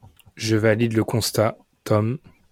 Bah, qu'est-ce qu'on peut, qu'est-ce qu'on peut dire sur, euh, qu'est-ce qu'on peut vraiment dire euh, sur, sur, sur ces box? Moi, le, le, seul truc que je pourrais dire, c'est sur lequel il faudrait, je pense, faire attention, c'est euh, la notion de free throw rate avec, avec cette équipe. C'est l'une des pires équipes de la ligue au free throw rate, alors qu'ils ont Giannis. Alors, peut-on expliquer le free throw rate pour certains de nos auditeurs, parce qu'on a beaucoup parlé de ça. Euh, voilà. Alors c'est une équipe qui euh, va très peu sur la ligne par rapport au nombre de possessions qu'elle a. Voilà, c'est le nombre de possessions pour lesquelles euh, ils arrivent à avoir des lancers francs. Alors qu'ils ont Yanis dans l'équipe, c'est une équipe qui a le 30e, ils sont je crois 28e ou 30e au, niveau du free rate et ils sont 5 points en dessous de la moyenne. Donc du coup, c'est quelque chose qui potentiellement quand les shooters ne vont plus mettre dedans pourra leur poser problème encore une fois, quand, ce sera les playoffs, quoi. Parce qu'ils ne peuvent pas se permettre de ne compter que sur Giannis. On sait que Chris Middleton, c'est pas c'est pas son point fort, c'est plutôt quelqu'un qui est dans dans l'évitement. Joue l'idée, c'est pas non plus euh, c'est pas non plus euh, son point fort et sa tasse de thé. Donc du coup, euh, va falloir trouver des solutions pour pouvoir, à moins de devenir euh, une équipe de jump shooter autour de Giannis, quoi. Et ça, c'est risqué. Eh ben, on va rester dans la même division. L'équipe que j'aimerais bien mettre en avant, moi, c'est la deuxième équipe au niveau du net rating sur la période. Ce sont les Cavaliers. Je tiens à noter que le bilan des Cavaliers est peut-être un peu trompeur parce que justement, 11 victoires, 8 défaites. Mais si on reprend cette fameuse stat du nombre de, de victoires théoriques qu'une équipe aurait dû engranger en regardant les statistiques, ils sont 30e de la NBA. Ils ont, ils ont perdu trois victoires théoriques, ce qui les rapprocherait plutôt d'un 13, 5, 14, 4, ce qui irait un peu dans le bon sens. Les stats que j'aimerais mettre en avant avec les, les Cavs, il y en a deux. C'est la meilleure défense au cercle de la NBA sur la période et c'est la deuxième attaque au cercle de la NBA sur la période. Voilà, donc clairement, c'est le fond de commerce. Ils attaquent énormément. Euh, Evan Mobley, on va en parler pendant trois quarts temps, la plupart du temps, commence à trouver le groove. Commence à trouver le groove. Et il y avait eu beaucoup de questions notamment sur son début de saison hein, ce qui je pense qu'il y avait peut-être des attentes qui étaient un petit peu disproportionnées sur le jump qu'il devait faire offensivement. Il trouve son rythme. Et j'aime bien ce qu'avait dit j'avais lu un article de The Athletic qui en parlait. Ce qu'avait pu remettre en avant Kobe Altman je suis désolé, je perds ma voix. Malgré le fait que oui, ils ont des ambitions, c'est peut-être une équipe dans le top 4 parce que pour moi, ils se détachent vraiment du, reste de la conférence. C'est une des équipes du top 4 qui a peut-être le moins de pression sur cette saison-là. C'est leur première saison ensemble et ils peuvent voir ailleurs, surtout qu'au niveau contractuel, les mecs sont, sont là pour bouger.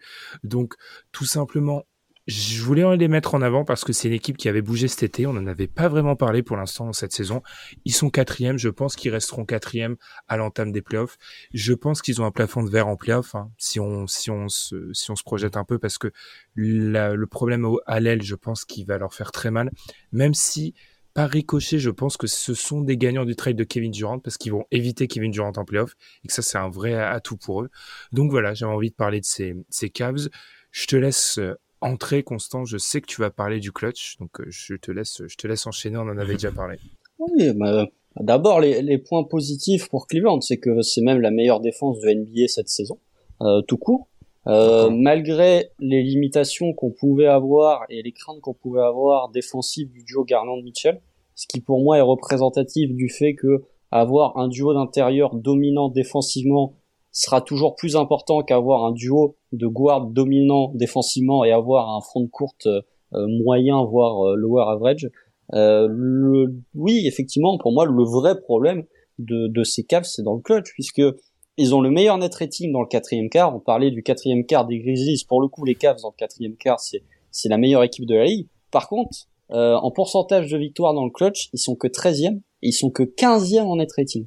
Et il y a effectivement, pour moi, il y a une sous-utilisation de Evan Mobley et il y a une surresponsabilisation de Donovan Mitchell.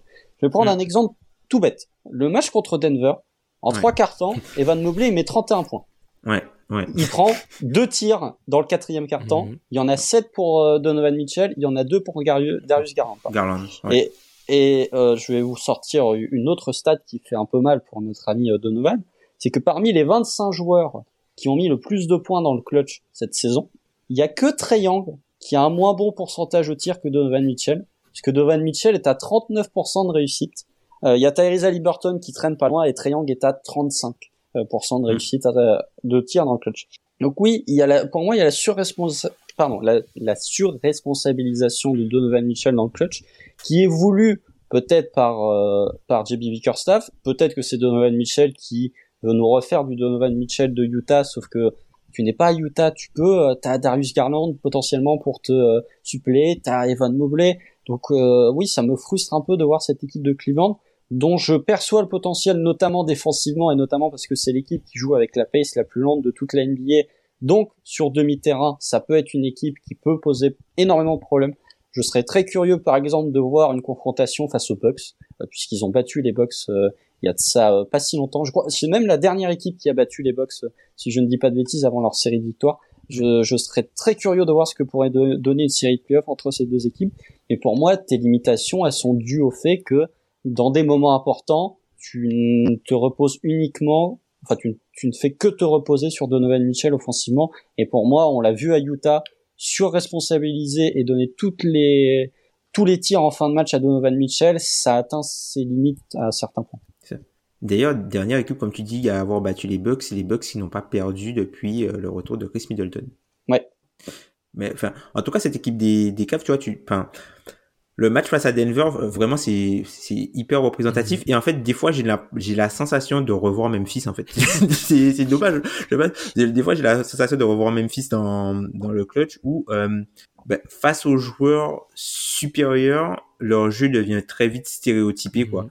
Et tu vois, le, le, match face à Denver, c'était vraiment, tu vois, ils se font vraiment plier par, euh, par le trio Jokic, Murray, Porter, quoi alors qu'ils avaient réussi à plus ou moins les tenir dans le match. Enfin, ils avaient, été solides sur leur, plan de jeu, mais ils ont eu euh, du mal avec euh, bah, la taille de, de Jokic notamment. Enfin, c'est là que tu te rends compte que tu vois, Allen il est quand même petit, tu vois, pour un pivot. Euh, Et surtout frêle. Enfin. Eh ouais, enfin frêle. il est, il. Comment je peux. Vas-y Tom, je trouverai le bon adjectif. Oui, oui, mais je comprends ce que tu veux c'est-à-dire qu'il il est pas hyper charnu, tu vois. Il a, il a, il, il, a en fait, il, il manque de, de force fonctionnelle, on va dire ça. Il manque de force fonctionnelle et tu sens que, ben voilà, même si les gars sont, ils sont présents, à l'impact avec, euh, à l'impact sur Jokic, ben, il y avait rien à faire. Et puis encore une fois, les problématiques euh, sur le, le périmètre. Enfin, je suis désolé, Okoro aussi pas mal de mal face à face à Murray, du mal également euh, pour suivre Porter. Ils ont eu pas mal de, ils ont vraiment de mal euh, à suivre euh, Porter dans, dans, la fin de match, notamment lorsqu'il allait euh, se faire des démarquages pour prendre des tirs à, trois points. Donc des sautes de concentration et puis de l'autre côté, tu as, eu l'impression que offensivement la machine s'était totalement enrayée quoi. Mais les gars, est-ce que ça devient pas quand même au bout d'un moment, on a vu ça à Utah, on voit ça à Cleveland, moi, je remets plus en question Donovan Mitchell que le reste, parce que, comme l'a dit Constant, il y a Darius Garland. Comme tu l'as aussi dit, Constant, il y a des fonds, il y a des, il y a des bases qui fonctionnent. Enfin, il y a des bases sur lesquelles on peut s'appuyer. Ça marche, euh, ça marche Evan Mobley, ça marche pendant trois cartons la plupart du temps. Et il y a encore ce hero ball de Donovan Mitchell qui avait été critiqué à Utah. Euh, Donovan Mitchell, sur certains points, il s'est un peu réhabilité. Déjà parce que je pense que cette équipe de Cleveland, les gens hein, l'apprécient. D'une part, d'autre part, alors défensivement, il est, il est loin d'être euh, élite, hein, mais il est moins. Il est plus solide qu'à Utah. que sa dernière saison à Utah où c'était vraiment euh, une blague sur la fin. Là, là, au Cap, c'est une porte, c'est une porte avec euh, une poignée entrouverte, alors qu'au Cap, c'était le saloon. Quoi. Exactement. pas au Cap, à Utah, c'était les portes de saloon, quoi je pense que Rudy Gobert, oui, il aurait été content d'avoir le Donovan Mitchell défensivement des Cavs euh, dans sa dernière année du côté de Utah. Donc, donc il y a de ça, mais mm. à, surveiller, à surveiller en playoff.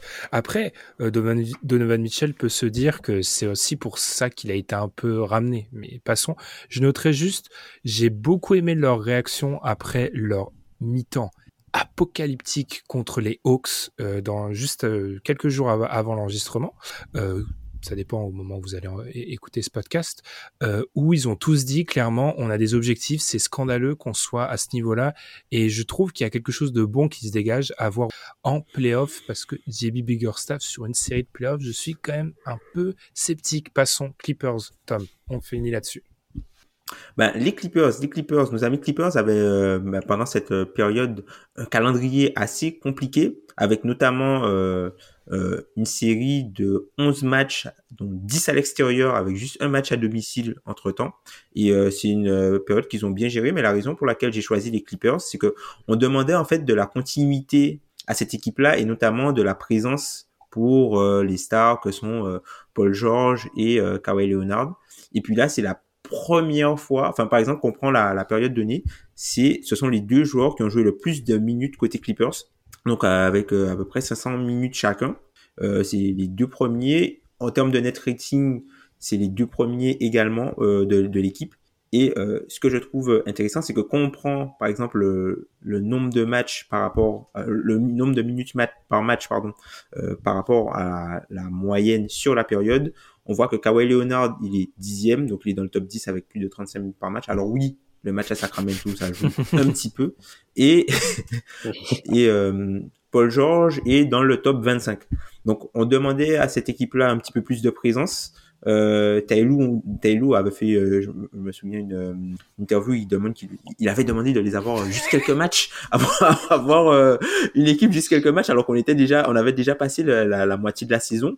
Alors, ils ont un effectif qui a été encore chamboulé avec quatre joueurs qui sont arrivés, mais au moins, ils ont cette base-là qui est solide. Et puis, les joueurs, le Kawhi, non seulement il a engrangé des minutes, de bonnes minutes, mais c'était pas le Kawhi qui c'était pas le Kawhi du début de saison là. On sent que vraiment un joueur qui est vraiment monté en puissance offensivement et défensivement.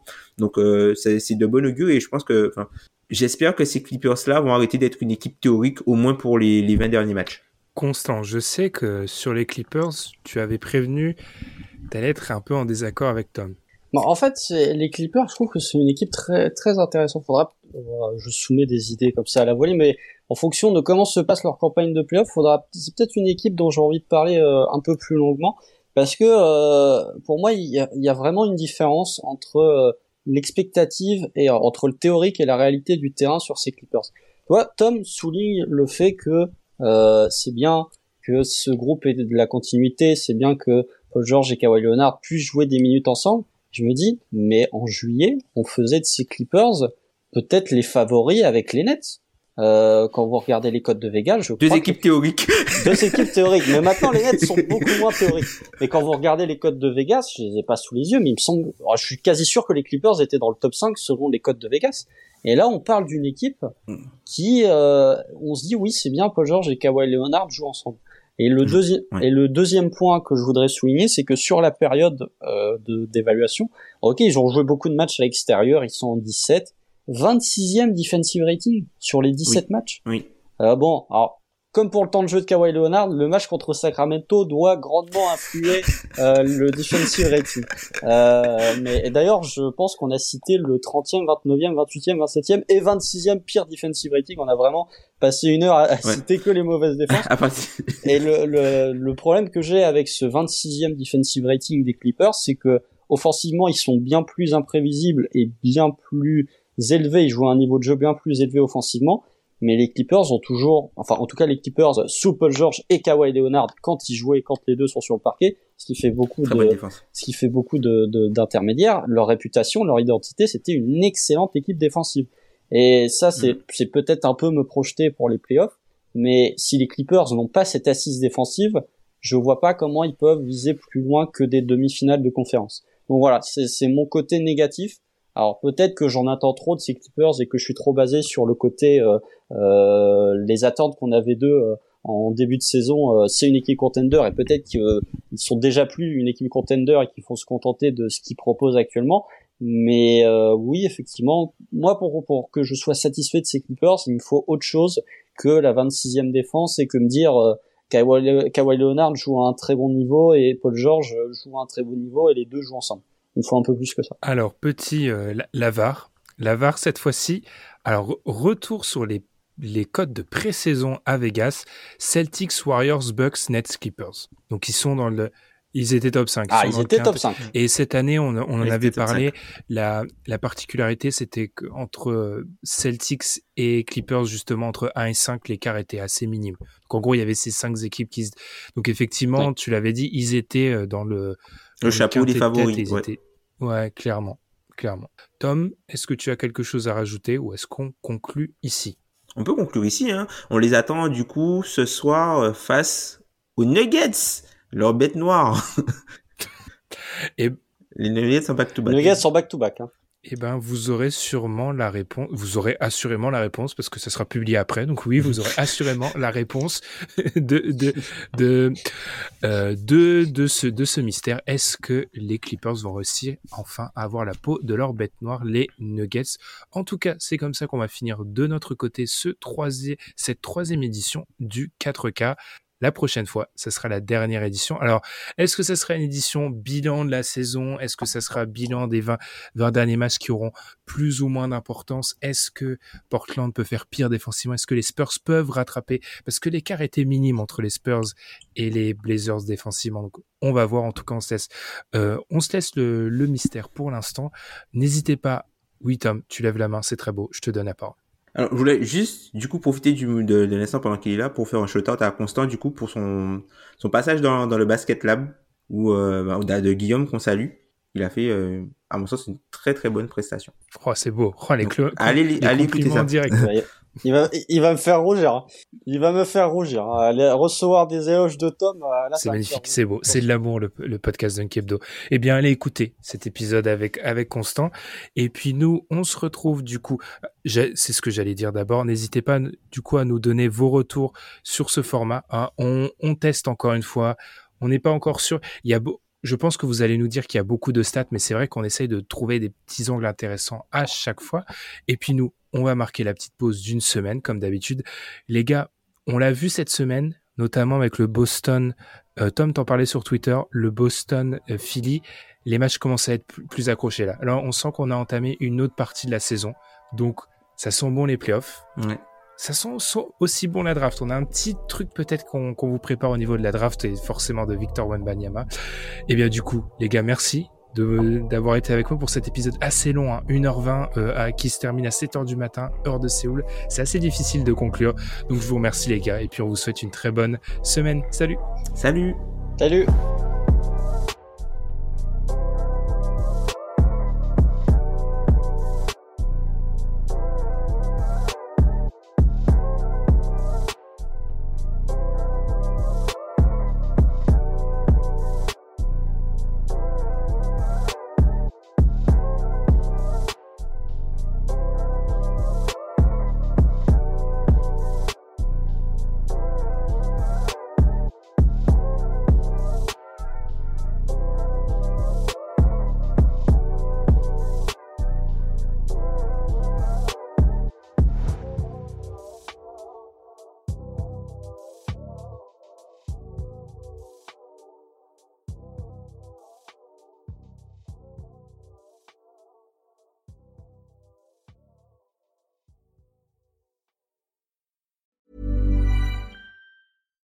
When you make decisions for your company, you look for the no-brainers. And if you have a lot of mailing to do, stamps.com is the ultimate no-brainer. It streamlines your processes to make your business more efficient, which makes you less busy. Mail checks, invoices, legal documents, and everything you need to keep your business running with stamps.com.